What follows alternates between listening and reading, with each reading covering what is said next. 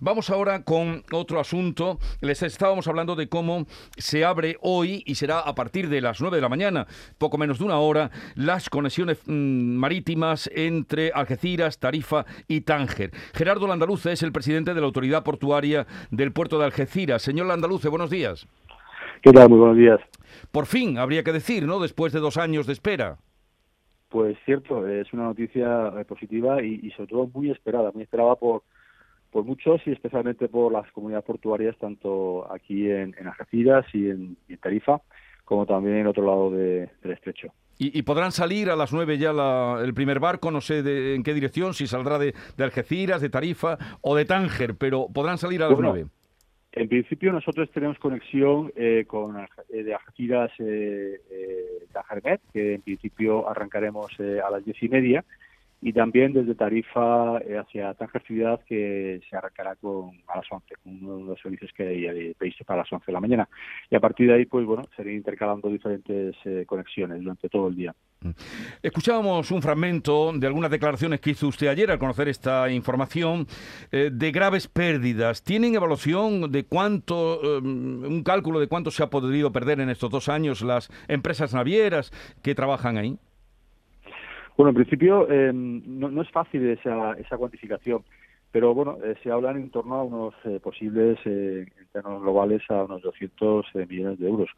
Eh, tenga usted en cuenta que en principio eh, han dejado de cruzar el estrecho eh, de forma regular con las conexiones con, Marruecos alrededor de unos 10 millones de pasajeros y, prácticamente 2 millones de vehículos, lo cual evidentemente tiene un impacto muy importante y sobre todo em, situación comprometida para las navieras para mantener efectivamente esa situación durante dos años y todo lo que son las empresas y trabajadores que muchos de ellos han estado en inactividad o en ERTES.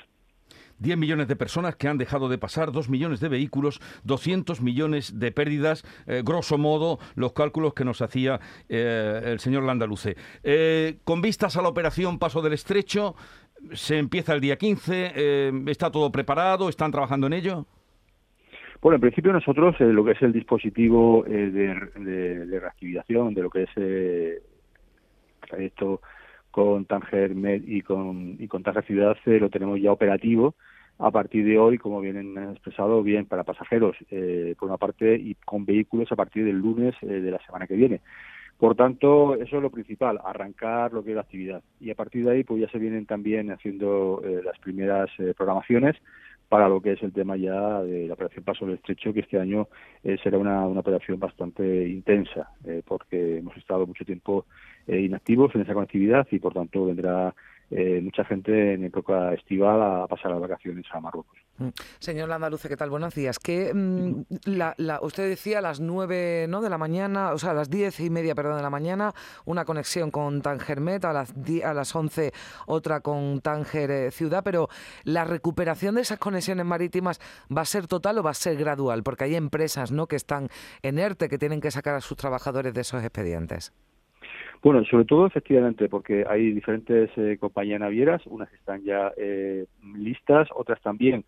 El tema del plan de flota, eh, están con sus buques unos en temas de varada o temas, algún tipo de, temas de mantenimiento, con lo cual efectivamente va a ser progresiva todo lo que es la capacidad, la capacidad del estrecho, que es muy amplia, pero lo que sí que es cierto es que en principio ya vamos a arrancar con conexiones y al final muchos ciudadanos que viven en este lado y necesitan cruzar o, viceversa, pues van a poder también tener esa, esa viabilidad y esa, y esa facilidad. Si le parece, vamos a recordar qué es lo que tienen que presentar de momento pasajeros a pie, autobuses, los vehículos ya la semana que viene.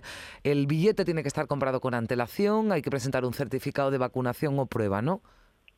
Sí, efectivamente, eh, es fundamental eh, llevar todo lo que es el tema del control documental, eh, bien por certificado de vacunación COVID o bien por un certificado de prueba diagnóstica eh, lo que se entiende por las PCR con 72 horas de anticipación y por tanto bueno eh, hay un, primer control primario que es el que se encargan las navieras a la hora de embarcar en destino aquí para España y también evidentemente eh, un control secundario que, lo hace autoridad portuaria en, coordinación con Sanidad Exterior.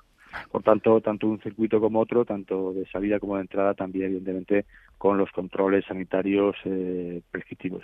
Bueno, un, desde luego un signo más de que se vuelve a la normalidad. Señor Landaluce, ¿cuándo le comunicaron a usted que se abría eh, el paso marítimo y quién se lo dijo? Bueno, en principio eh, la noticia surge tras eh, lo que fue la visita hmm. a Rabat del presidente Sánchez y a partir de ahí, pues bueno, en principio las marinas mercantes también llevan su viabilidad, con lo cual nosotros en cuestión prácticamente de, de 48 horas, pues hemos tenido que habilitar todo lo que es el circuito operativo de que, que es muy amplio, es muy amplio y tiene muchas tiene muchas puntadas. Por tanto, hemos eh, conjugado por una parte lo que es eh, la inmediatez, eh, para, sobre todo para el pasajero, pero también con la prudencia, también de, puesta en marcha de este, de este procedimiento. Y por eso los vehículos se establece que se van a poner en funcionamiento a partir del lunes de la semana que viene. Por tanto, eh, vuelvo a insistir, eh, equilibrio entre inmediatez y prudencia. Bueno, por eso, porque toda la maquinaria que se tiene que poner en marcha ha sido en muy poco tiempo, pero hay ganas de que empiece a funcionar. Gerardo Landaluce, presidente de la Autoridad Portuaria del Puerto de Algeciras, muchas gracias por estar con nosotros y que vaya todo bien. Un saludo. Muchísimas gracias. Muy buenos días.